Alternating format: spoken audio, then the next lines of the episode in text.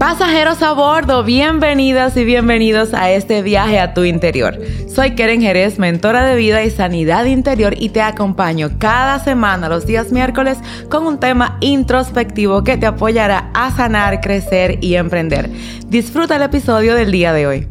Hello my people, bienvenidos, bienvenidas a una semana más, un episodio más donde seguimos hablando de sanar, crecer y avanzar en el diseño que Dios ha depositado para tu vida. Ya sabes tú que en octubre nosotros estamos hablando de sueños, de emprender, de poner en práctica a plenitud todo aquello que Dios depositó en nosotros, ese diseño, ese propósito, desde la identidad que nosotros tenemos en Él. Y si tú eres nueva o nuevo por aquí y no tienes ni idea de lo que yo te estoy hablando, no te preocupes. Lo primero es que el episodio de la semana anterior te va a apoyar a mucha claridad y aquí te voy a dejar el enlace para que lo puedas disfrutar.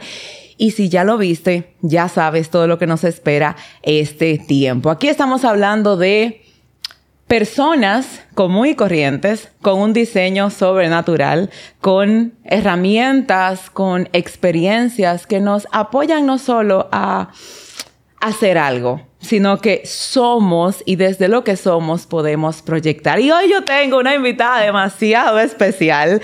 Si usted ve que se parece a mí, no se preocupe, que nosotros somos cuatrillizas, así, así nos, nos nos autodenominamos con dos hermanitas más que tenemos por ahí en los países fríos y verdes, porque también están por aquí.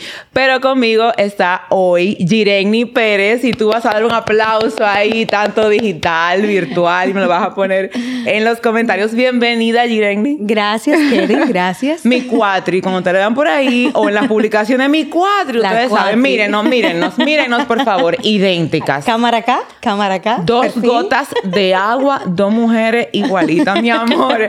Bienvenida, presente Preséntate, que la gente sepa quién eres. Gracias, querida, por tenerme. Es un placer para mí que me prestes tu plataforma, tu espacio, para que tengamos una, una conversación que nos, nos edifique y que a lo mejor alguien que está ahí escuchando y viendo también pueda ser bendecido. Así es que gracias. Claro que sí. Gire, cuéntanos un poquito quién tú eres, qué haces. Ay, ay, ay. Yo le decía a mi esposo cuando hablábamos de, de este momento que todavía eh, esta es la fecha. Eh, eh, hemos hecho mucho tipo de contenido, pero todavía como que trago en seco cuando me hacen la pregunta, porque uno no quiere ser pedante, pero tampoco uno quiere quedarse corto, uno, uno quiere darle honra y gloria al Señor. Bueno, el asunto es que comenzando desde atrás, yo soy nieta de pastores, soy hija de un comerciante y una ama de casa, soy esposa de uno, madre de dos, ah, comunico, conduzco, interpreto pero sobre todas las cosas, eh, yo soy una sierva de Dios. Ese es el título que engloba todo lo que, lo que yo hago. Y lo que haces indiscutiblemente tiene que ver con quién tú eres. Sí. Si tú te describieras, te describieras en una palabra, ¿cuál sería? Una palabra. Yo creo que tiene que ser. Uy, puede ser más de una. Está bien, dos. Yo, yo creo que, que tiene que ser orden y energía.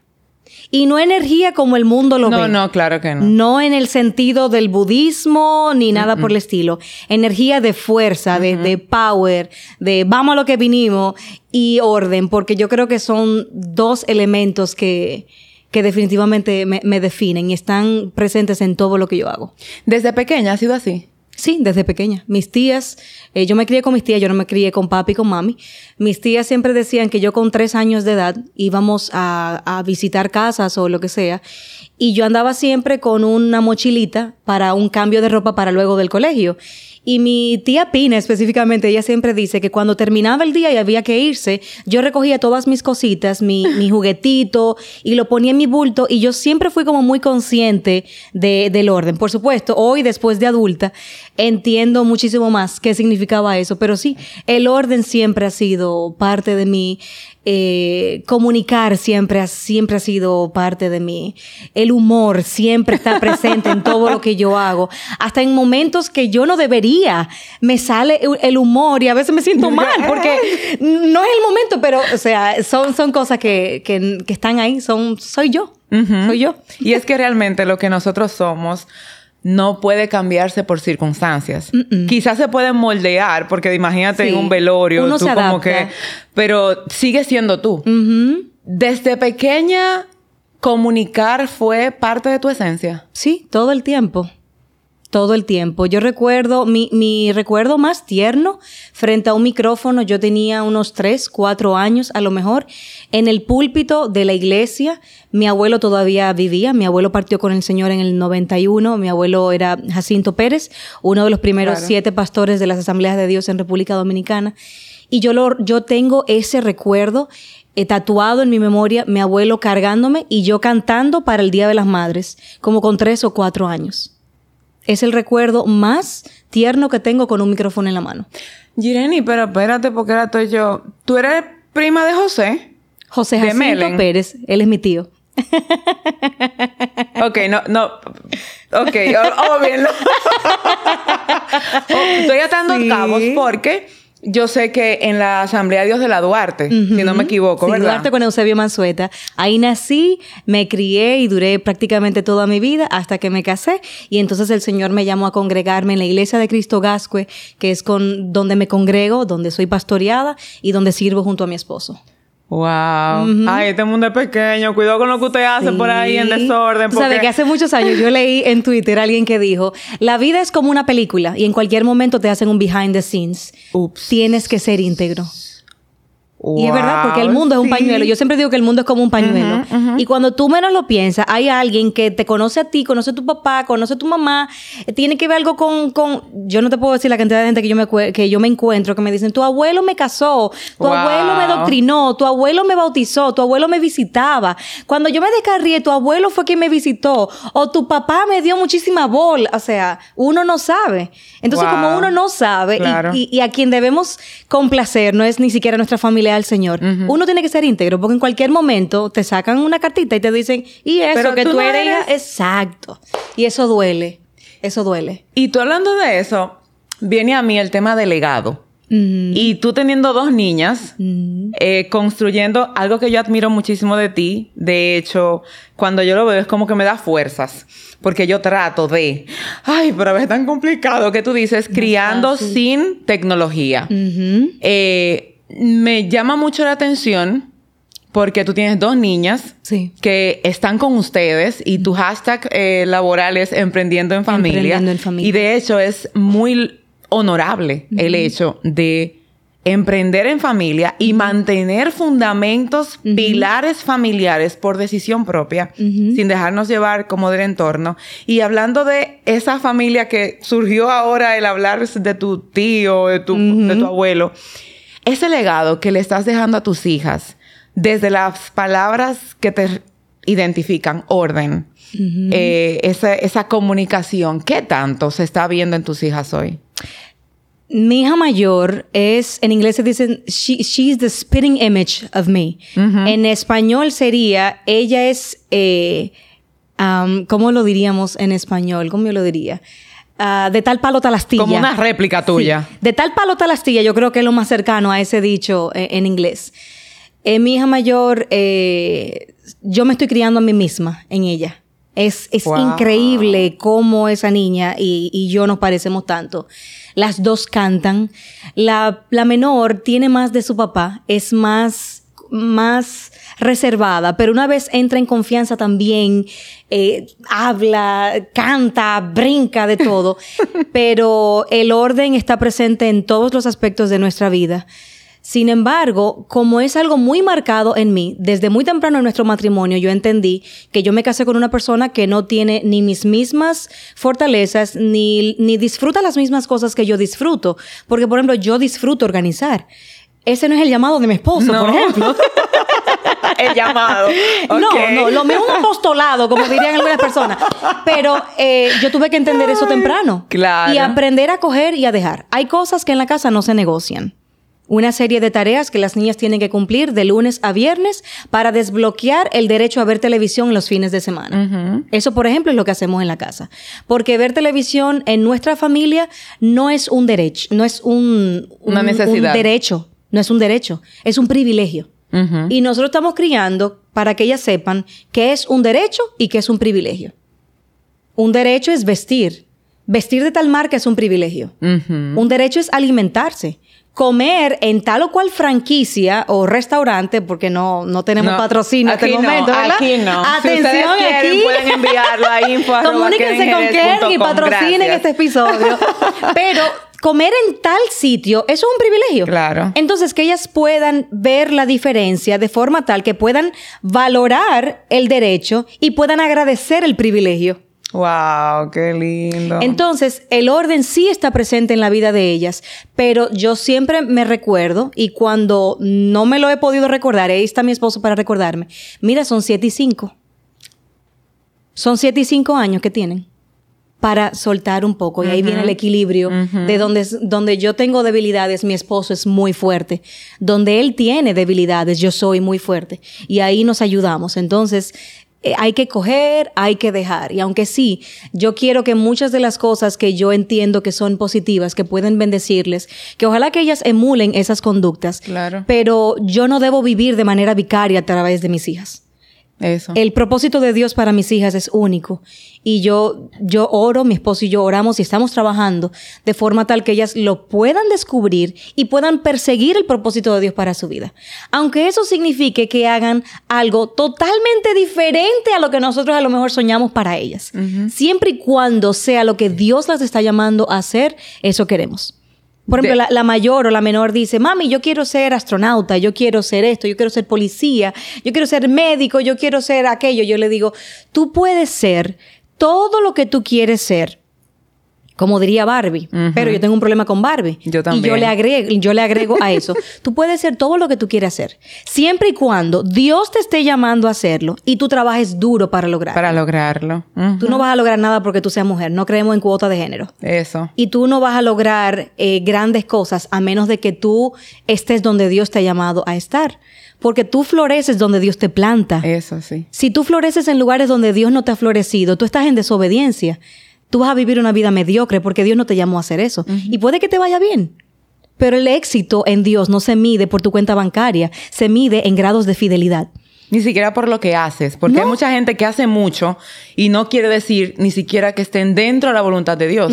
Porque incluso tú me puedes bendecir haciendo algo, pero si no es lo que Dios determinó para ti, no estás obedeciendo, me bendices por el lado de lo que Dios también quiere entregarme, pero tú delante de Él no estás plena. Estás en falta porque no fue eso que Dios te llamó. Entonces esos tres elementos siempre tratamos de, de recordárselos a ellas, pero también es una oración para nosotros. Señor, guía sus corazones a donde tú las quieras llevar. Convéncelas de que van a tener que trabajar duro por eso, van a tener que formarse, van a tener que estudiar, van a tener que competir, van a tener que demostrar si es en, el, en, en, en carreras seculares que tú las has llamado y si es a lo ministerial que el Señor eh, las ha llamado, van a tener también Se que suma. trabajar, van a tener que, que formarse. O sea, que eh, hemos, estamos intentando de que ellas entiendan eso desde ahora, desde muy pequeñitas. Y más que todo, sacrificar. Porque hay un punto súper importante cuando uno emprende. Porque, ajá, es muy fácil cuando tú eres empleada y tú tienes un sueldo fijo, tú tienes beneficios. Incluso puede que tengas mayores facilidades en el desarrollo familiar. Pero cuando tú emprendes, en el caso de ustedes, eh, algo que fue para mí muy chocante, pero en bien, fue cuando hiciste el, el, el anuncio de que estamos a pie y tú registrabas tus hazañas Sí. a pie y cómo ustedes tenían que trabajar, porque no era de que dejaban de trabajar, y ya vamos a hablar del trabajo en un momento, pero cómo eso no les detenía y es algo que esta comunidad sabe muy bien, que las circunstancias no pueden cambiar tu propósito y es importante ver que ustedes, porque podemos decir, bueno, yo me voy en autobús, en metro, en taxi, pero yo me voy, no. Nosotros nos vamos. Cuéntanos un poquito de ese tiempo. Fueron 135 días de peatonismo. Por favor, tenemos que señalar que ella tiene el número claro para que ustedes entiendan por qué a mí me impactó. Porque todos los días que hacían algo al respecto, había un señalamiento. Día 100 del peatonismo. Sí, no, inventa no, no creo que el término existe, no, no inventamos el término eh, peatonismo. Ajá. Eh, yo, yo le comentaba ayer a una amiga muy cercana que este año el Señor ha querido inquietarme y ha querido incomodarme. sacarme de la zona de comodidad y ha querido que yo haga cosas nuevas, que expanda mi mente, que expanda mi territorio y ha querido que yo esté incómoda. Y nosotros el 9 de enero de este año íbamos de camino a un río y el vehículo se dañó.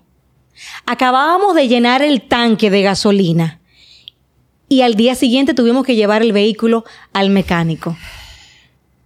No fue fácil toda una historia ahí detrás que todavía me debato en si algún día debería comentarla o no, porque no quisiera tampoco ahora hacer un, un portrait de que yo me estoy quejando, estoy buscando, no, no, no, porque hay marcas involucradas, hay empresas y, y no mm. quisiera, tú sabes, como que se desvirtúe la, la conversación. Claro. Pero para nosotros fue recordar que nacimos sin vehículo y nos vamos a morir sin vehículo. Recordar que el mundo no se acaba porque el vehículo se dañó. No, el mundo continúa.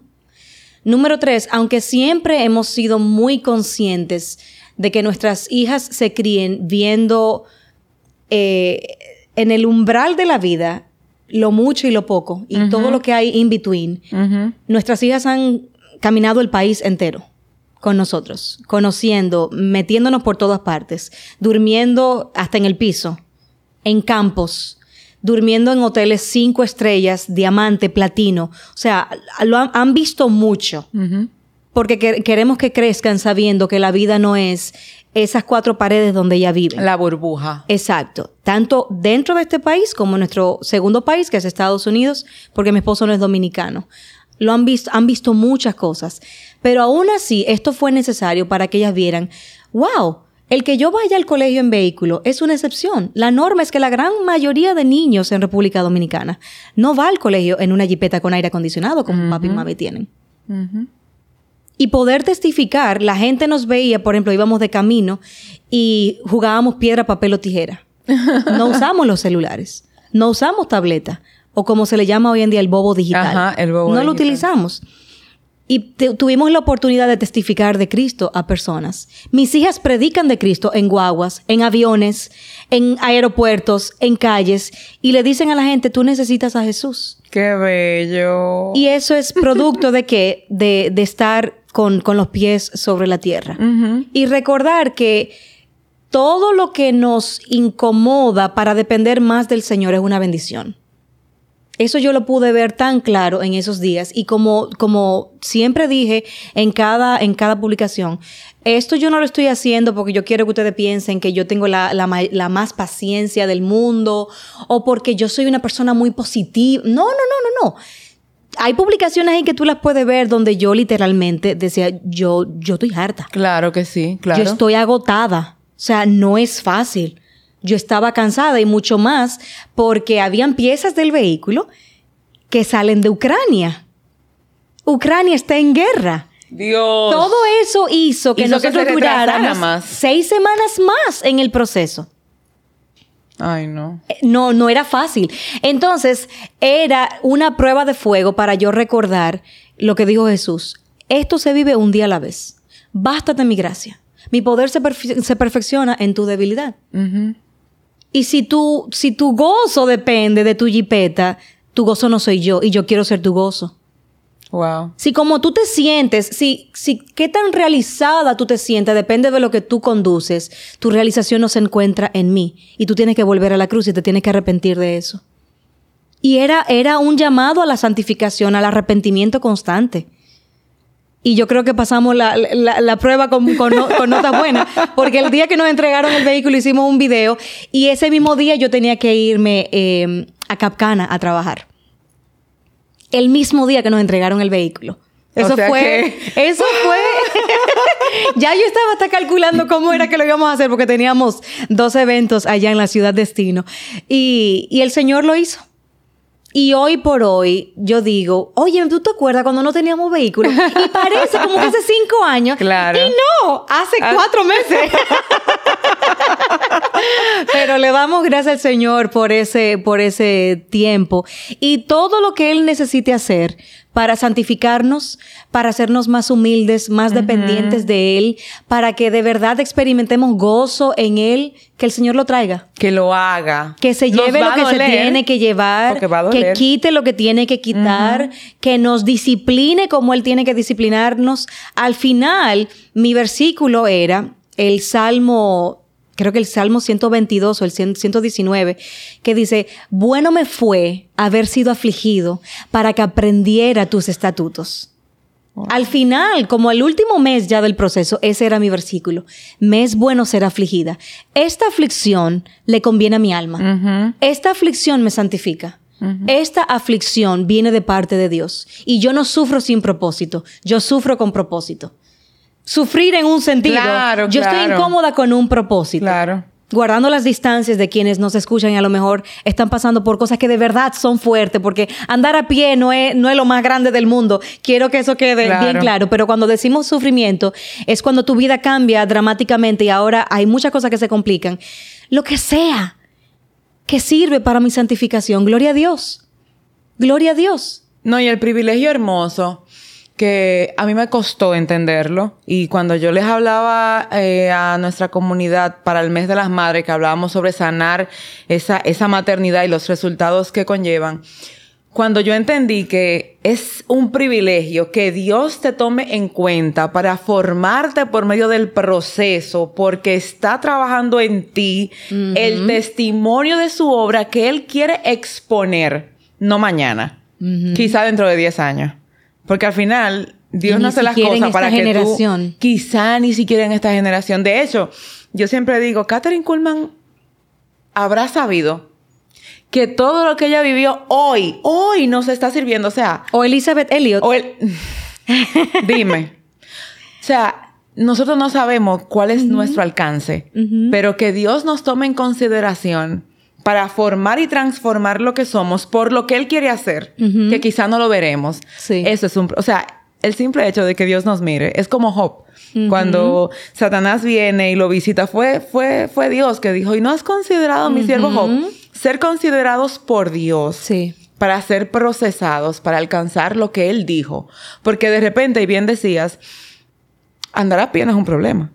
O sea, eso no es una aflicción física, no es que ahora dejas, perdiste el trabajo. Exacto. Sin embargo, vamos a verlo y allí quiero que entremos a lo que tú haces. O sea, como emprendedora, es muy difícil que tú llegues en un metro sudada a un hotel a hacer una interpretación. O sea, Sí, porque no siempre hay dinero para un taxi. Gracias. O sea, No ahí quería siempre. llegar. No es un problema no tener un vehículo, pero es una incomodidad para la labor que tú sabes que Dios te encomendó porque, by the way, y que se sepa, no hay mejor traductora para mí que tú. O sea. Jireni, señores, ella le hace la mueca del intérprete, de lo que está interpretando. Ella camina como la persona que interpreta. O sea, yo muero cuando veo los, los pequeños videos que, que tú compartes. Y eso, lamentablemente, amerita un tipo de estabilidad, porque incluso tus emociones se desequilibran, pensar en que tienes que andar quizá con las niñas o llevarlas a algún lugar. Sí. O sea, todo es un, un trámite. ¿Cómo fue para ustedes internamente? O sea, sí. Y, y vamos a, a- no vamos a, a quitar el propósito ni el aprendizaje, pero sí, ¿cómo lo vivían eso dentro de lo que ustedes hacen? Enfócate en contar tus bendiciones. Wow. Hay un himno que dice, bendiciones cuántas tienes ya, bendiciones Dios te manda más, bendiciones te sorprenderás cuando veas lo que Dios por ti hará. Pausa, Es un pausa. himno. Y este concierto. o sea, dime, yo no te había escuchado cantar. Hay que contar las bendiciones. Qué lindo. En los días, de hecho, eh, hubo un domingo que íbamos para un cumpleaños de una de las amiguitas más cercanas de mi hija menor. Vestidos, regalo en mano, buscando taxi, duramos una hora y veinte. A la hora y veinte yo llamé a la mamá y le dije, mira, perdóname, no vamos a poder llegar. Wow. Nos quedamos con el moño hecho literal. Y no solo ustedes, porque ustedes lo pueden entender, las niñas. No, y ellas lo entendieron. Cero ¿Sí? show. Le dijimos, mamita, mira, no hay taxi. Pueden ir a ver televisión porque no vamos a ir al, al cumpleaños. Oh, ok. Ok, ajá. Wow. Y el lunes se le mando el regalo a la niña. Claro. ¿Qué vamos a hacer? No vamos a morir. No. A, a pataleta. Señor, No. ¿por qué tú me...? No, de algo Dios me está librando. ¿Sabe Dios el accidente que yo iba a tener en ese vehículo? O si me iban a asaltar, me iban a secuestrar, me iba a dar un asunto. Y aunque no fuera a suceder nada, Nada. negativo, Dios no lo permitió. Y eso me basta. Jehová dio, Jehová quitó, sea su nombre glorificado. Ujú. Yo solamente puedo ver el segundo que acaba de pasar, pero ya Dios vio mi historia completa. Él sabe cómo termina. Y él sí sabe lo que me conviene o lo que no me conviene. Entonces, ese, ese, ese sermón teníamos que repetirlo constantemente. Cuando habían ciertos tipos de eventos que yo no me podía dar el lujo de no llegar, entonces tomábamos las previsiones del lugar. Eh, coordinábamos con el taxista o yo comenzaba a vestirme cuatro horas antes, por ejemplo, para asegurarme que todo estuviera bien. Íbamos tomando la- Claro. las, las previsiones eh, del lugar y al final el Señor nos permitió lograrlo. Lo logramos, A pero pesar que de. en lugar de enfocarme, mira esto, esto, esto, bendecid y no maldigáis. Bendice, bendice. Tú no sabes lo que el Señor te está guardando. Tú no sabes lo que el Señor te está librando. Entonces, enfócate en esas razones que tú tienes por las cuales darle gracias al Señor. Enfócate en eso, que cuando tú te comiences a enfocar en eso, tú vas a pasar el día entero adorando al Señor. ¿Por qué razones tenemos? Y demás. Claro, claro. Tenemos razones de más. Y no siempre es un acto voluntario. Porque cuando nos vamos a la palabra, el salmista decía, alma mía, alaba a Jehová. Alaba. Es una orden que Es se un está dando. imperativo. O sea que hay momentos que uno no tiene el deseo. No es que uno no tiene motivos, es que uno no tiene deseo. Pero en ese momento uno tiene que decir, alma mía, alaba al Señor. Sin importar la circunstancia, alma lo que me mía, esté alaba al. Señor. Claro y no sí. te olvides de ninguno de sus beneficios. Por si acaso el remate de, ay, pero yo tengo mucho tiempo en esto. Y no te olvides de ninguno de sus beneficios. Él es el que rescata tu vida del hoyo, el que te corona de favores y misericordia. Alma mía, alaba Jehová. Por eso es que una de las cosas más importantes que como hijos de Dios tenemos que tener claro y consciente y siempre presente es meditar en su palabra. Ujú. No solo leerla como un devocional en la mañana, como un hábito, rutina o bueno, ya es que yo tengo que leer la Biblia, no, sino hacerla mía al punto de que la lea. Siempre les digo esto, leer la Biblia mencionando mi nombre y viendo la promesa para mí. En primera persona. Es para mí. Sí. O sea, la Biblia es para todos, pero en- es más, te puedo asegurar que ese versículo tú te lo sabes hace mucho tiempo, pero en este momento se aplicó más firmemente en tu vida. Y qué bello es ver no solo de lo que me libró el Señor en el caso del día del taxi, sino que yo tengo que aprender. Muchos de nosotros no es solamente de lo que el Señor nos libra, también es de lo que tenemos que aprender, porque a veces nos creemos tan merecedores. Saben que esa palabra a mí yo la detesto, porque yo no merezco nada. O sea, ni su Es que- gracia. es que el Evangelio no se trata de nosotros. El Evangelio no nos fue entregado para que vivamos en abundancia, para que tengamos una jipeta, que tengamos una casa y un ministerio internacional o una empresa que produzca millones. Eso no es Evangelio, eso es embute. Es más, ni siquiera evangelio, nuestra vida, nuestra vida no fue. No. eh, ni Jesús No. tenía donde recostar su cabeza El cuando nació. propósito del Evangelio es salvarnos de nuestro pecado. De nosotros mismos. Ese es el propósito del Evangelio. Nosotros estábamos en rebeldía con un Dios santo. Claro. Y fue necesario que Cristo viniera y muriera por nosotros para reconectarnos con el Padre.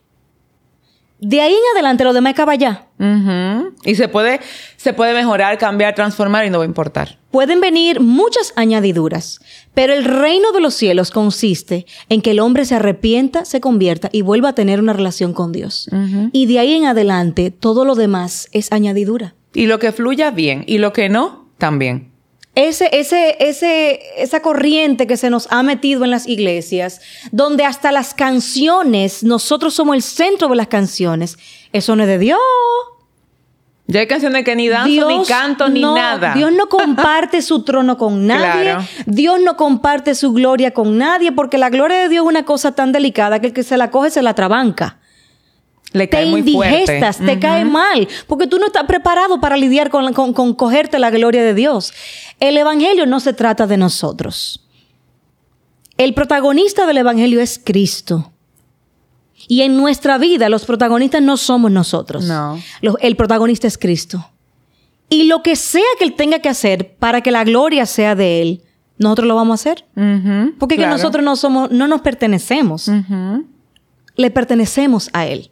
De hecho, si hay alguien aquí que no conoce al Señor todavía y dice, bueno, yo no soy cristiano, no importa, yo tengo mi vida. No, es que lamentablemente es que fuera de Dios nada tiene sentido. O sea, de repente, cuando no conocemos al Señor todavía, porque si tú estás aquí, tú estás casi ahí. ahí. Porque tú sabes, ¿verdad? Cómo es. Y si te mandaron este, este podcast, Dios te está hablando. Tú sabes que tiene una llamada de atención todavía más cercana. Pero aun cuando tú no le has entregado tu vida al Señor, que lo que estás haciendo es devolverle de lo que Él mismo te dio, tu vida no te pertenece. Y aún lo que tú recibes no es por merecimiento, es por gracia. Aún lo que tú dices, wow, me llegó tal cosa, no te llegó, te lo mandaron.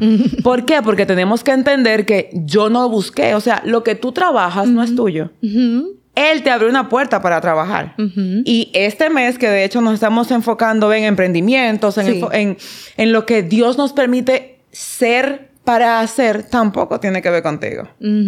Tampoco tiene que ver conmigo. Yo estoy aquí por gracia y misericordia de Dios. O sea, al final no es, no, yo tengo posición en YouTube, en, en Spotify. En... No, todo tiene que ver con el Señor. Todo es por gracia. Y cuando tú y yo entendemos esto, nos quejamos menos. Porque agradecemos el hálito. Dice la Biblia, dice eh, Job, si él me quitara el hálito, nada sería de mí. O sea, se llevaron los ganados, mis hijos, todos se lo quitaron. Y la mujer le decía, maldice, a Dios y, muere. Y él decía, espérate. Porque nosotros somos muy, muy dados a escuchar. Y de lo que escuchamos generamos sentimientos, pensamientos. Y digo, wow, pero es verdad. Yo le he sido fiel a Dios en todo. Y si Él te quita ese aliento de vida. Te fuiste. No, no, no importa todo lo que tú hayas hecho, lo que hayas provocado, lo que hayas trabajado al final, no interesa. Porque tu vida es de Dios. De hecho, si tú no le sirves todavía, es un buen momento para cerrar tus ojos y decirle, Señor, yo te recibo en mi corazón porque yo entiendo que mi vida no es mía. ¿Mm? Cerremos paréntesis, pero podemos repetirlo ahorita más tarde. Jireni, tú y tu esposo interpretan. Son intérpretes Cuéntanos un poquito de lo que hacen. Nosotros ofrecemos soluciones de comunicación. Entiéndase, donde quiera que haya un mensaje, un idioma, que hay que comunicarlo, nosotros lo hacemos. Entonces, eh, somos intérpretes consecutivos, simultáneos, remotos. Ofrecemos más de 100 idiomas en traducciones. Las traducciones son escritas, la interpretación es oral, siempre lo digo. Mm, Maestrías de ceremonias en inglés y en español. Tengo la bendición de ser de las pocas maestras de ceremonias en República Dominicana que puede emburujarse con un evento en inglés completo. Eh, tengo tengo esa, esa, esa bendición, gracias al Señor. Voces comerciales, somos facilitadores, oradores trabajamos fortaleciendo equipo por medio de, una, una empresa hermana que tenemos, se llama Motívate RD. Eh, nos hemos asociado para trabajar con equipos humanos y mejorar los equipos humanos en las organizaciones también. Em, pero hacemos de todo un poco. Eso es a nivel comercial, porque desde que nosotros nos casamos, mi esposo y yo fuimos misioneros a tiempo completo. En el 2017 entonces emprendimos y ahora somos misioneros vocacionales, es decir, misioneros que se autosostienen. Wow. Entonces, eso nos ha dado la, libertad de poder servir al Señor en todas las formas en que Él nos, nos permite servirle mientras eh, se pagan las facturas. Porque es importante saber que los misioneros también tienen gastos. Sí, claro. Direni, y todo ese proceso de emprender ha sido fácil. Para nosotros fue un poco como, ¡caman ahí! Hasta yo me quedé como... Porque en el 2016 nosotros nos quedamos sin el apoyo económico que teníamos como familia misionera y mi esposo eh, se le ofreció un contrato de trabajo con una institución cristiana como líder de coordinador de equipos internacionales de misioneros, equipos misioneros. Y cuando llegó el momento de, de, ya hacer un contrato un poco más extenso, nos dimos cuenta que no era lo que nos convenía en el momento.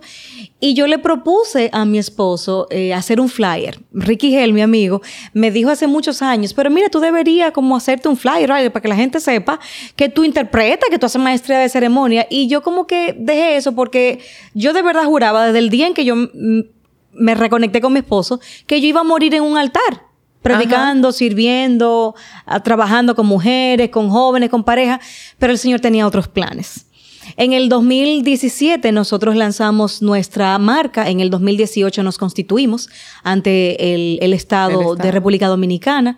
Ojo, por amor a Jesucristo, siempre he dicho, usted puede ser emprendedor y todo lo que usted sea, pero al César lo del César, usted tiene que poner su cuenta en orden, porque aunque Dios lo haya llamado, Dios también llama al orden, a respetar uh -huh. las autoridades uh -huh. y usted registrar su nombre, sí. registrarse en impuestos. No, que yo voy a esperar a muchos frutos, no sé qué, que el gobierno se va a quedar con mi dinero. Está robando. Continuemos. Nosotros en el 2017, 16 de diciembre, lanzamos la marca.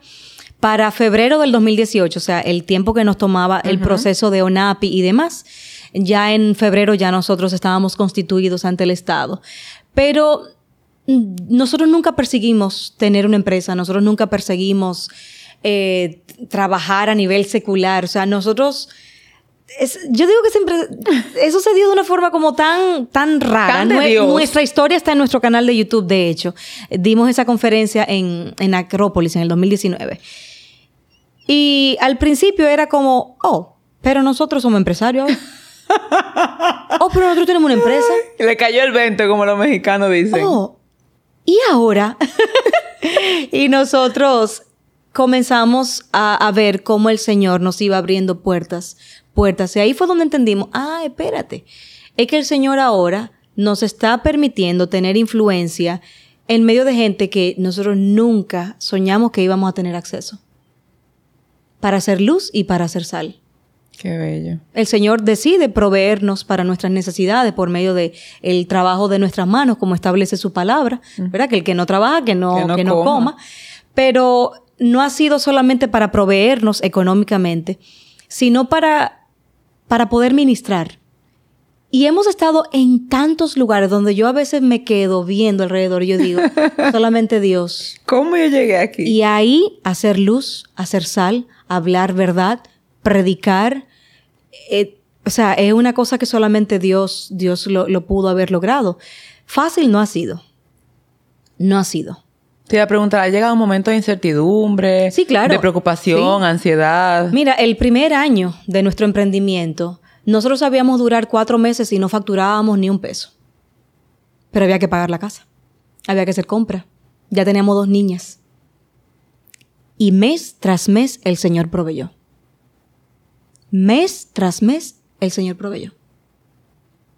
Que los números de Dios no cuadran la, la lógica humana. de Dios es una cosa de loco.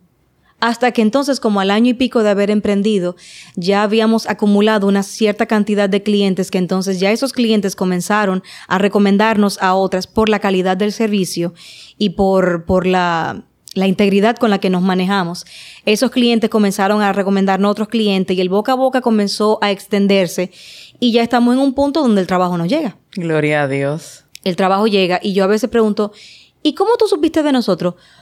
No, lo que pasa es que fulano te contrató en tal año y ese te recomendó a fulanito y fulanito me dijo de ti. Y cuando yo vengo a ver, es una cuarta, quinta generación de clientes que me está llegando. Y ha sido, ha sido así. Pero no ha sido fácil. Este año cumplimos seis años. Es mucho.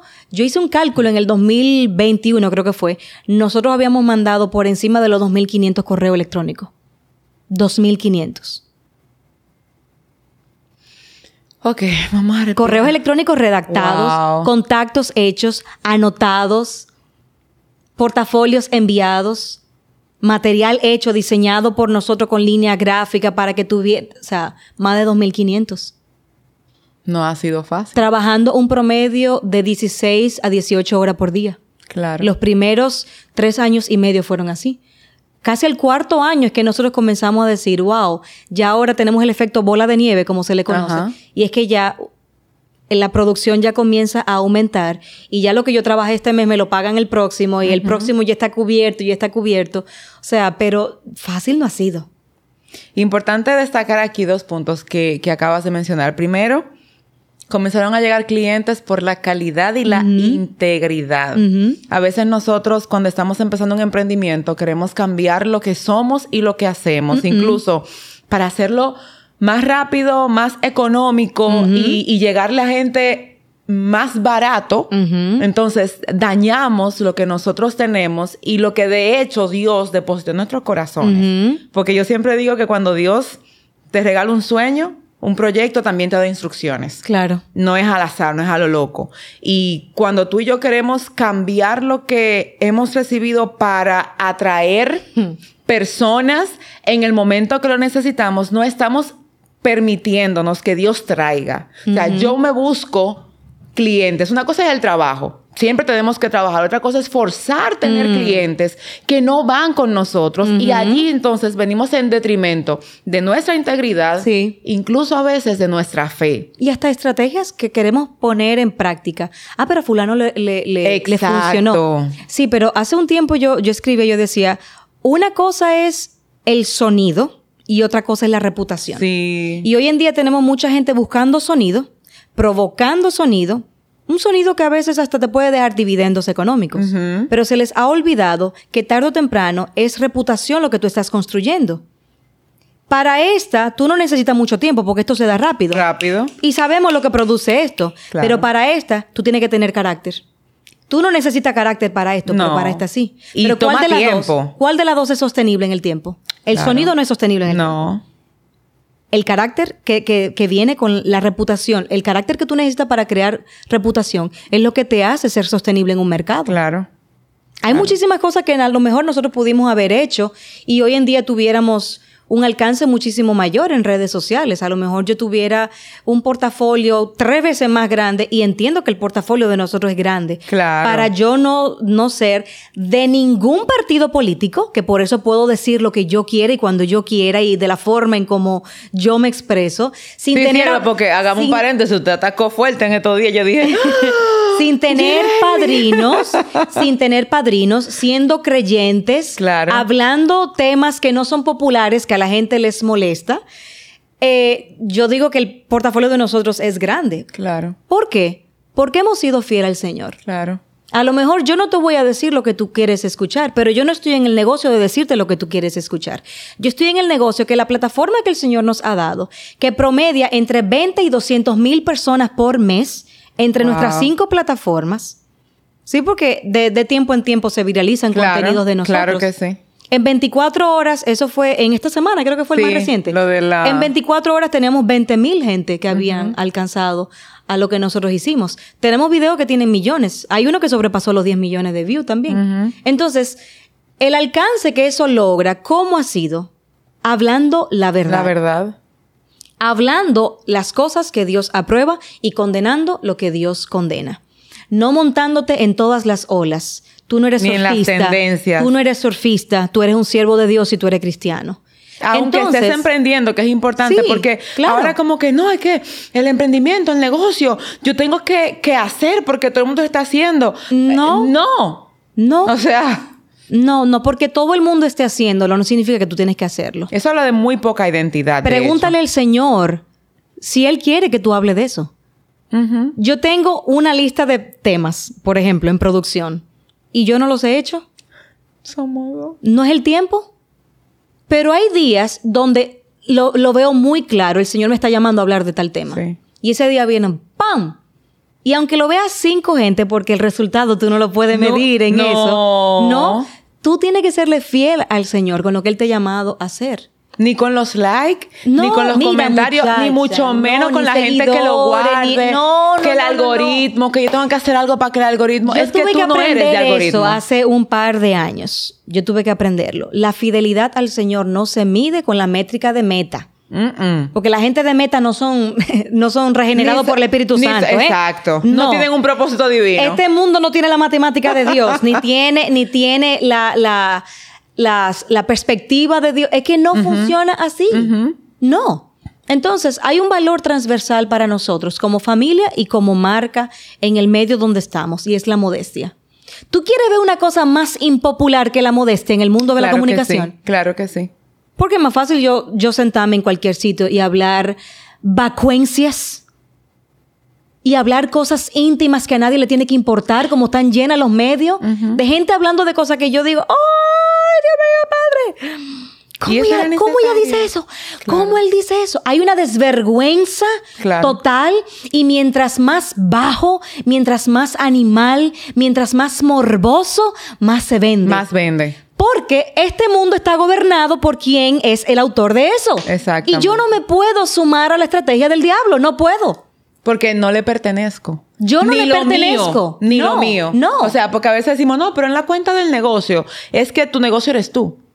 O sea, tu emprendimiento eres tú porque Nosotros fue los a ti que creyentes Dios te lo dio. no podemos compartamentalizar, como decimos los Claro. psicólogos. Usted no tiene una vida laboral, una vida empresarial, una vida social. Su vida es Una. Cristo. Es una. Es una. Y si usted tiene diferentes vidas, usted no es íntegro. No. Y si usted no es íntegro, usted tiene que volver a la cruz. Y yo también. Claro que sí. Lo que yo soy en mi empresa, yo tengo que serlo en mi iglesia.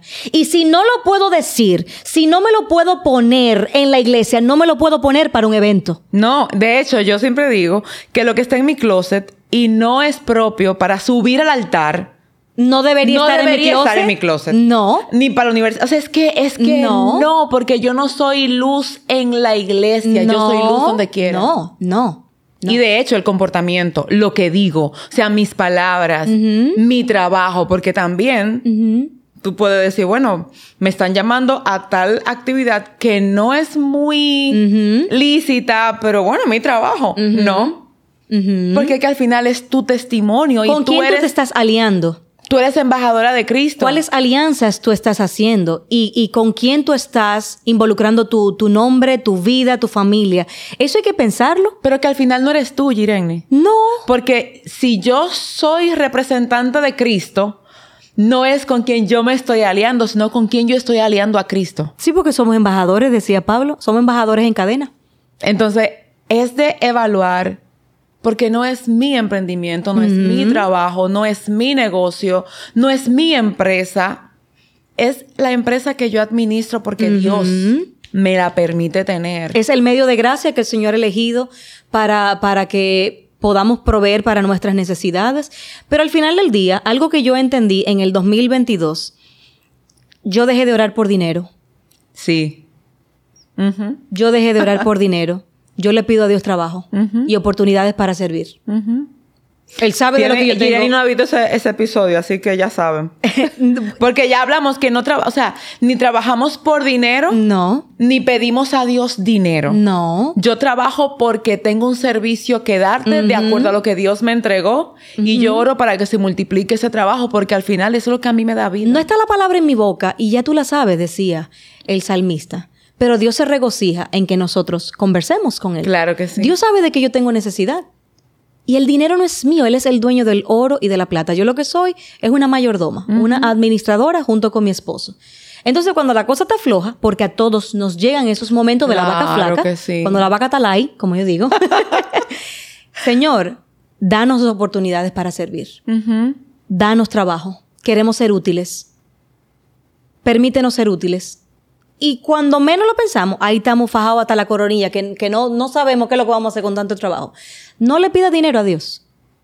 Pídele oportunidades para servir, para extender su reino, avanzar su agenda, avanzar sus propósitos, servir a los demás. Señor, muéstrame dónde hay necesidad, dónde yo puedo suplir. El dinero no es un fin, es un medio de gracia. Es una herramienta. De es hecho, un medio. cuando nosotros llegamos en esos momentos, tú decías de la vaca light, ¿verdad? De la que está muy... Tenemos que tener cuidado de contaminar nuestro propósito y diseño. Y no estamos diciendo esto porque tengamos dinero, porque dinero no, hay. No se vaya a equivocar. sí, y que, porque "Ella, seguramente porque están. hay gente no diciendo, qué". claro, cuando uno tiene dinero es, es muy fácil hablar así. Ay, no, manita, no. Sí, no. pues, ora por nosotras, No se por equivoque, favor. oren por nosotros.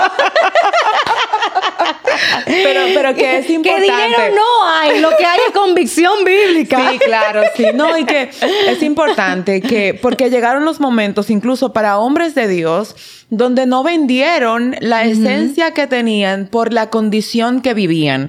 Y es importante que nosotros sepamos que donde quiera que vamos y lo que sea que hacemos, siempre tiene que honrar a Dios. Amén. Y cuando haya algo que yo vaya a hacer por, por mi necesidad humana. Que no corresponde a lo que Dios espera de mí, porque es una pregunta diaria. De hecho, cuando les he mencionado sobre mi rutina diaria, es como, luego de que yo respiro, agradezco al Señor por el día, repito lo que Dios me ha llamado a hacer, entonces le digo al Espíritu Santo, dime hoy cómo yo puedo hacerte sonreír. Pero cuando yo, para sonreír yo, Hago que Dios voltee su rostro de mí, entonces no tiene sentido. Ni siquiera porque digamos, bueno, es por mis hijos. O es que no quiero ver a mi marido tan preocupado, porque uno como mujer le duele ver a sus Claro. maridos. Y bueno, ustedes los dos son emprendedores, nosotros también somos emprendedores. Hay un punto en el que tú dices, yo confío en el Señor y le damos para allá. Pero a veces vemos, Sí. dentro de mi fe en el Señor, ve a mi marido Que los números no están dando. y buscando la los forma. números no me dan y qué es lo que está pasando y aumentaron aquí y aumentaron allá. En un país como el nuestro, que es tan especial, eh, no es fácil. Pero Ta- tan especial, yo tengo que decir que yo morí cuando tú pusiste la noticia de los impuestos al- a, los yates. A, a los yates. que yo decía, me gusta, tú ves, porque, me- o sea, me gusta por la proyección de la verdad, era algo que yo no había visto, me enteré por ti. Y yo decía, wow, uno. Y de repente, no te puedo negar, porque a veces hay cosas que yo veo que se viralizan, por ejemplo, y digo, y uno aquí haciendo contenido de cristocéntrico, de restauración. A veces me dicen, tú, tú no sigues creciendo porque tú sigues hablando de una sanidad que tiene que ver con Cristo, que tiene que ver con mírate por dentro. Pero al final es Él. Y una vez se dice, si yo estuviera hablando disparate o haciendo bailecito, llegará lejos. El tema es que llegamos lejos a la vista humana, pero nos alejamos también de lo que Dios ha determinado para la, nosotros. la vista humana siempre va a ser míope. Ay, Dios mío, me la voy a quedar. Siempre. Porque somos finitos. El único Sí, que claro. es infinito es Dios. Sí, y es claro. mejor medirnos a la luz de esa mirada infinita. Porque para el ser humano, Ya algo muy grande, algo muy grande, Dios lo ve así. Sí. Entonces, ¿de verdad es grande? No. No. Porque nosotros estamos aquí, pero no pertenecemos a este mundo. Estamos de visita. Nosotros estamos, somos peregrinos, extranjeros y advenedizos en este mundo. Yo estoy de paso. Yo estoy aquí de tránsito. Un día el Señor me va a llamar a su presencia. Pero nosotros vivimos en esta tierra con la eternidad en mente. Sabiendo que este, este no es el final. No. Este no es el final. Esto es el tránsito hacia donde nosotros verdaderamente vamos a vivir. Tú sabes que mis hijos, con, hay, momentos como que se despierta el tema de que si los extraterrestres existen y no sé qué. Yo le digo, sí, yo soy una. Tú también. Sí. Y se quedan como... Sí. Mamá, no tenemos la cara, no. Digo, los extraterrestres. Como los de México. No, no. los extraterrestres, al menos para mí, no son los que hoy en día se quieren vender y quieren a veces para tergiversar una realidad que está pasando por otro lado que, Sí. que, que nos afecta. Sí. Somos nosotros, que no somos de aquí, estamos aquí porque a Dios le plujo darnos una asignación y un propósito, pero al final no pertenecemos aquí, entonces No. podemos vivir pendiente a cómo me veo, a cómo aparentar, cómo ¿Y qué- llegar. ¿Y qué lucha? Porque aunque estamos en este plano y no pertenecemos a, a este mundo, ¿con cuánta frecuencia a uno se le olvida la eternidad? Ay, sí, ay, sí. A nosotros se nos olvida el cielo Por todos los días. cualquier cosa. Todos los días. O Solamente sea, vino una oramos. paloma y me bendijo el, el- el- el cristal de adelante, como Ya. me pasó. Mira eso, es bendita paloma. Ella no pudo ver, mi- mira que basta la inmensidad. Pero ella le dio con venir aquí a mi vehículo. Ay, ¿Tú Dios sabes lo que es? Ahora tengo yo que pararme a buscar un... lim- Y ya ahí ¿Ya? estás amargando Ya. lo que una tú espinilla, de mira eso, una mujer que en toda su adolescencia nunca vio, mira ahora después de adulto. Tan Que fácil. dijo fulano y ya a ti te está inquietando. Ah, porque fulana logró y yo no. Fulano hizo y yo no. Fulano tiene y yo no. Se nos pierde de vista la eternidad todos los días si nosotros no agarramos esa mente y le decimos, tú perteneces a Cristo. Claro. Tú estás aquí de paso. Tú eres un siervo. Estate tranquilo, que tú lo que eres un siervo. No ¿Qué es lo que tú tanto en broma? en los tú eres un siervo. en los beneficios naturales, porque eso es lo que nos pasa. Claro, yo no estoy diciendo que no nos vamos a preocupar por comer, No, por no, no, vestir, no. porque no, No. o sea, no podemos llegar a No, no es que seamos extremo. sinvergüenza, no es que No, seamos sinvergüenza, tampoco, porque como quiera hay que pagar el préstamo, Claro, como sí. quiera hay que hacer la compra, Claro. como quiera hay que pagar la renta y como quiera hay que llevar a los muchachos al, al médico cuando hay que llevarlo. Y tampoco es que estamos siendo las más espirituales ni las más santas, no lo somos. No, yo no, soy no. todo. No, no, nada, ¿verdad? No, no. Cuando embargo, yo veo esa producción bajando y esos números del banco subiendo, yo digo, oh, Jehová, de los ejércitos, hasta la cuánta es. Claro que uno. No, no, no. Claro. Pero, pero a lo que vamos es que, que aún en esos momentos, cuando uno dice, Señor, la piña se está poniendo agria, échale miel o cambia la piña. Claro. Pero en ese momento uno tiene que recordar, esto es un momento, esto va a pasar. Este como no ha pasado final. otras cosas, es como tráeme las crónicas y déjame Sí. recordar todo hacer lo que memoria, Dios ha hecho hacer conmigo. memoria de lo que él ha hecho en el pasado, de cómo el Señor proveyó en el pasado, cómo el Señor te sacó eh, con bien, como, como dicen los viejos de antes. Él lo va a hacer otra vez. Él lo va a hacer otra vez. Nosotros ocupémonos en serle fiel.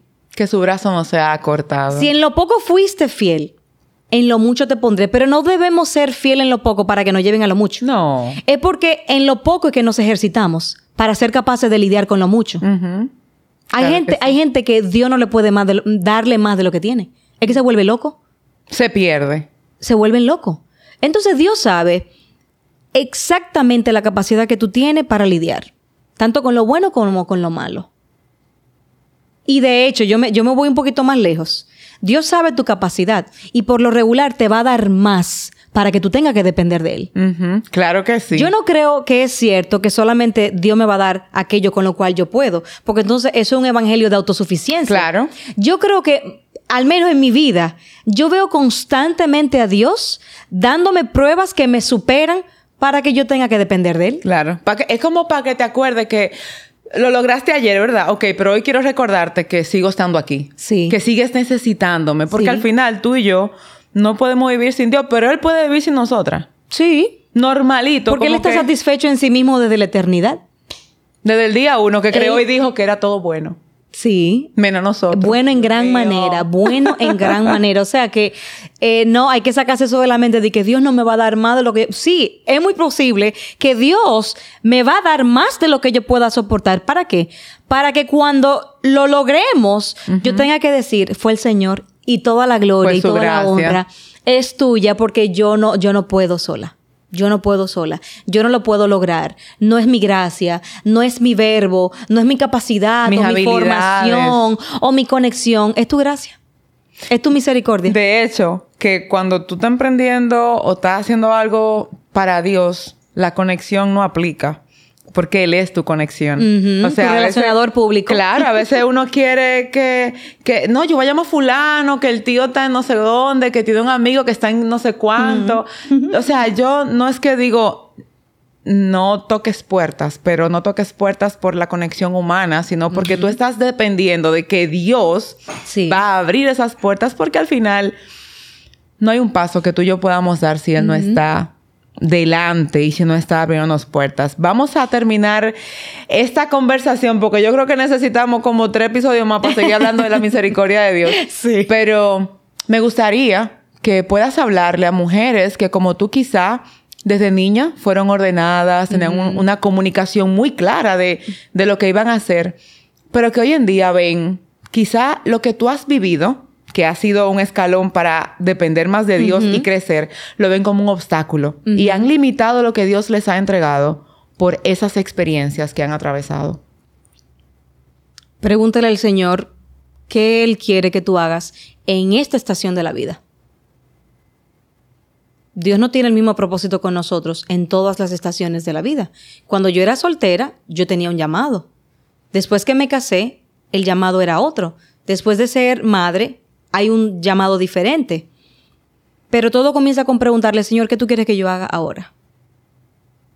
¿Qué tú quieres que yo haga ahora, para ti, por ti, para extender tu reino, para traer gloria y honra a tu nombre? Porque lo peor que le puede pasar a un creyente es hacer algo para su propia vanagloria, por, por sentirse o por demostrarle a otros, mira, para que tú veas que yo sí, tú no. Como tú me desechaste, ahora mira, mira quién es la que está buena. Mira quién es la que sabe, la que tiene las conexiones. La Biblia dice, nada hagáis por contienda ni por vanagloria. Y si tú lo vas a hacer por ese propósito, ya perdiste. Y te va a ir mal. Porque tú lo que tienes es un pugilato dentro de ti. Tú quieres demostrarle a un grupo de personas tal cosa. No lo hagas por esa razón. Comienza preguntándole, Señor, ¿qué tú quieres que yo haga ahora? ¿Cómo te puedo servir en esta etapa de la vida? Con estos talentos que me los diste tú, con estos dones que tú me diste y que yo no quiero enterrar. Yo quiero multiplicar para ti. ¿Qué yo puedo hacer? Y no comienza a compararte con gente, porque el talento tuyo es tan único como, como tu ADN y como tus huellas dactilares. Señor, ¿cuál es la estrategia que yo debo implementar para yo poner estos talentos a funcionar para ti? Porque son tuyos. ¿Cómo lo hago? ¿Es ministrando a adolescentes de mi iglesia? trabajando con madres solteras, apoyando el ministerio de mi esposo. O si eres soltera, ¿qué necesidad hay en tu iglesia que tú lo has notado, que tú lo has criticado, pero qué tú estás haciendo al respecto? Que no te has hecho parte. Dile, Señor, ¿qué tú quieres que yo haga en esta estación, en esta etapa, en este tiempo de la vida? Y no se tiene que parecer a ningún otro llamado. Y no tiene que ser reconocido por nadie. Siempre y cuando sea reconocido en el cielo está todo bien.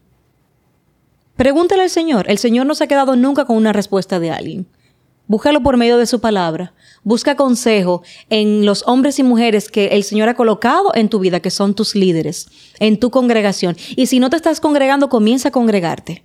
Busca una iglesia que predique a Cristo, que predique la Biblia y busca personas a quien tú puedas rendirle cuenta y que puedan ayudarte a descubrir la voluntad de Dios en tu vida. Y de ahí parte todo. De ahí todo lo demás se da. ¿Qué fue lo que nosotros vimos? O sea, nosotros no estábamos buscando nada de esto.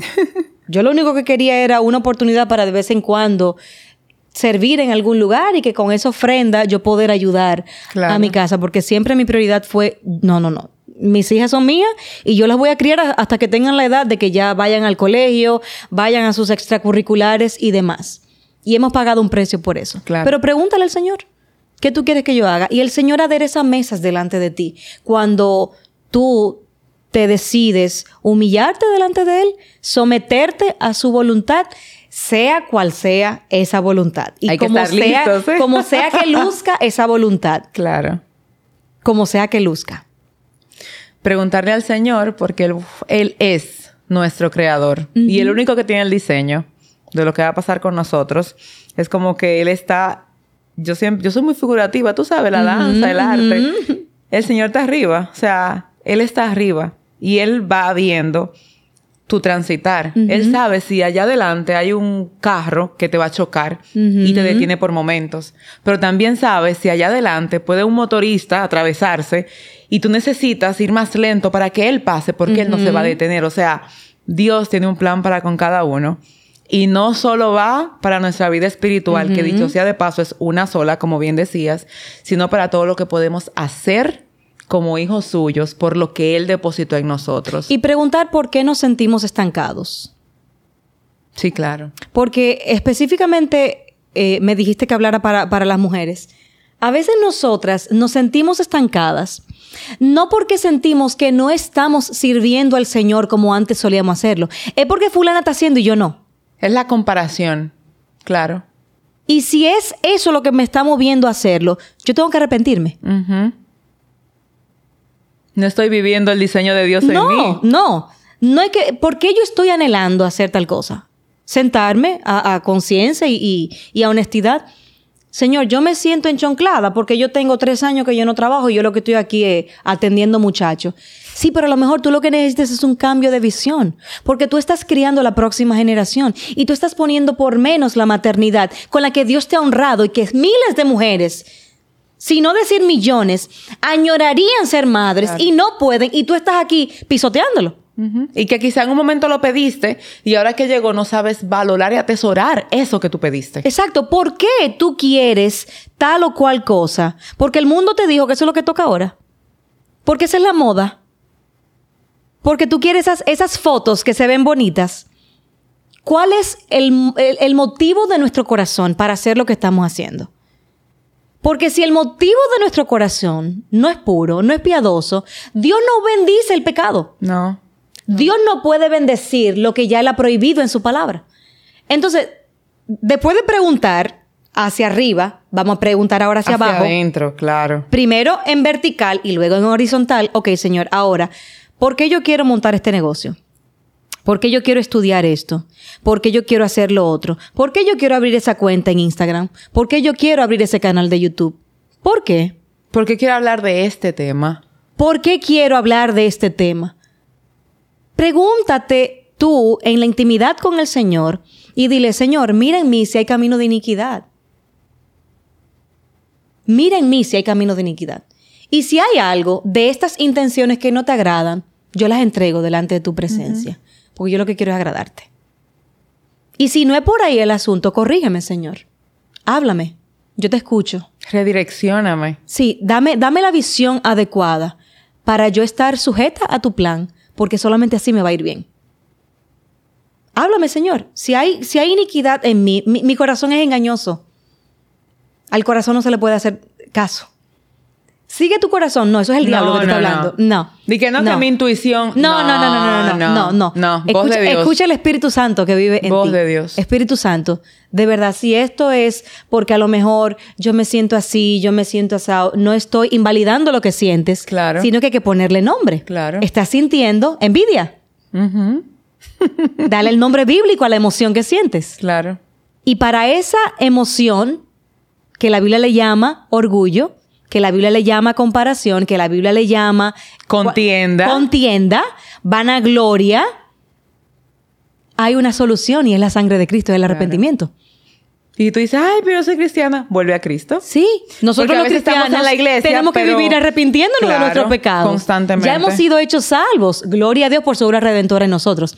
Pero ahora viene ese proceso de santificación progresiva, donde constantemente yo tengo que ir identificando, ah, pero espérate, mira, hay una basurita aquí. Déjame sacarle, echarle un detergente, iba a decir una marca. Déjame echarle un detergente, el detergente que contiene la sangre de Cristo para que limpie ese área de mi corazón. Lávame más y más y seré limpio, decía el profeta. Límpiame, Señor. Y tú vas a ver que cuando nosotros comenzamos a depositar ante la cruz de Cristo esos pensamientos, esos sentimientos, nos vamos sintiendo como li- ligero. Nos sentimos livianos y somos verdaderamente libres. Claro. Porque ya yo no me tengo que maquillar porque eso... No. No. ¿Quién ha dicho que yo tengo que tener un maquillaje? No. No es una obli- no es obligatorio, es mi decisión. No, porque yo tengo que tener tal ropa porque esa es la que se está llevando mucho. No, Oh, no. ¿quién ha dicho? No, con esto que yo me siento cómoda. Claro. Y esto fue, esta fue la provisión de Dios para mi vida. Exacto. Yo no, voy a- yo no me voy a meter en lío para que la gente vea y piense, no, no. Menos apariencia Porque y más somos esencia. verdaderamente libres. Porque ya mi vista ha sido limpia con colirio y ya yo estoy viendo hacia dónde voy. Ujú. Hacia dónde yo voy, qué es lo que el Señor quiere. Y cuando tú tienes tan claro tu propósito, es tan fácil decir que no. Saber a qué decir es, que no. Es fácil porque tú dices, es que eso no está dentro de mi propósito. Eso no va Eso no se alinea con el llamado de Dios para mi vida. Eso no edifica. Eso no ministra. Es más, hay cosas que tú sabes que ni siquiera tienes que orar para que Dios te direccione, porque tú lo sabes. o hay cosas que ni me la propongan, que yo, que, No. que no. De hecho, hay cosas que ni me las proponen, porque Eh, que ella eh, sabe. eso, Ya eso. saben, no, ella no da para eso. Ella no lo va a hacer. Ella no lo va a hacer. Ella no es de ahí, lo he escuchado yo. Ella no es de ahí. Claro. Y es importante. Eso no se alinea con sus valores organizacionales. No, y es Yo importante que, la gente lo sepa, no porque tú lo dices, sino No. porque lo reflejas. Porque No, al final claro. a veces hablamos alguna cosa que nuestras acciones hablan lo todavía más fuerte. y lo contradicen full, claro. y eso es lo que la gente se lleva. Claro, claro. Jirenni, Ujú. gracias por estar aquí. Señores, miren, nosotros tenemos que seguir aquí súper hablando, pero de verdad, muchas gracias por, por compartir de tu esencia con la gente, de que se puede emprender, que se puede ser esposa, que se puede ser madre, que se puede ser sobre todo hija de Dios, Amén. que puedes cumplir con una misión, porque fue hermoso escucharte decir, eh, somos misioneros y nuestro trabajo cubre nuestras necesidades porque seguimos haciendo la obra. Qué bonito es saber que sí podemos emprender con integridad. y, me llevo esto de ti, si algo, es más, así le vamos a llamar a este episodio, emprendiendo con integridad y manteniendo, manteniendo... Estamos hablando, chicos, tres patines. manteniendo lo que somos y lo que Dios nos ha entregado, a pesar de las circunstancias que estemos atravesando y de lo que por el momento nos quiera como sacudir, mantenernos ahí. Gracias, gracias, por estar aquí. Les voy a dejar aquí debajo todas las informaciones de Gireni para que la puedan contactar, la puedan seguir en las redes sociales. Vayan y desen un gustito de gracia, porque de verdad que es muy inspirador, pero sobre todo confrontativo eh, todo lo que comparten y todo lo que viven, de verdad. Gracias por estar aquí. Gracias a ti, querida. El placer ha sido mío. Dios les bendiga más. Ustedes recuerden que nos vemos la próxima semana con otro episodio. Saben que en octubre estamos hablando de emprendimiento y la próxima semana vamos a hablar de un emprendimiento con propósito, con una mujer que amo, admiro, respeto y que es mi partner y que yo espero que de verdad la puedas disfrutar el próximo miércoles aquí mismo, en el mismo canal, a la misma hora. Recuerda que tenemos una cita viviendo integralmente con intención. Dios te bendiga. Hasta la próxima semana. Chao, chao.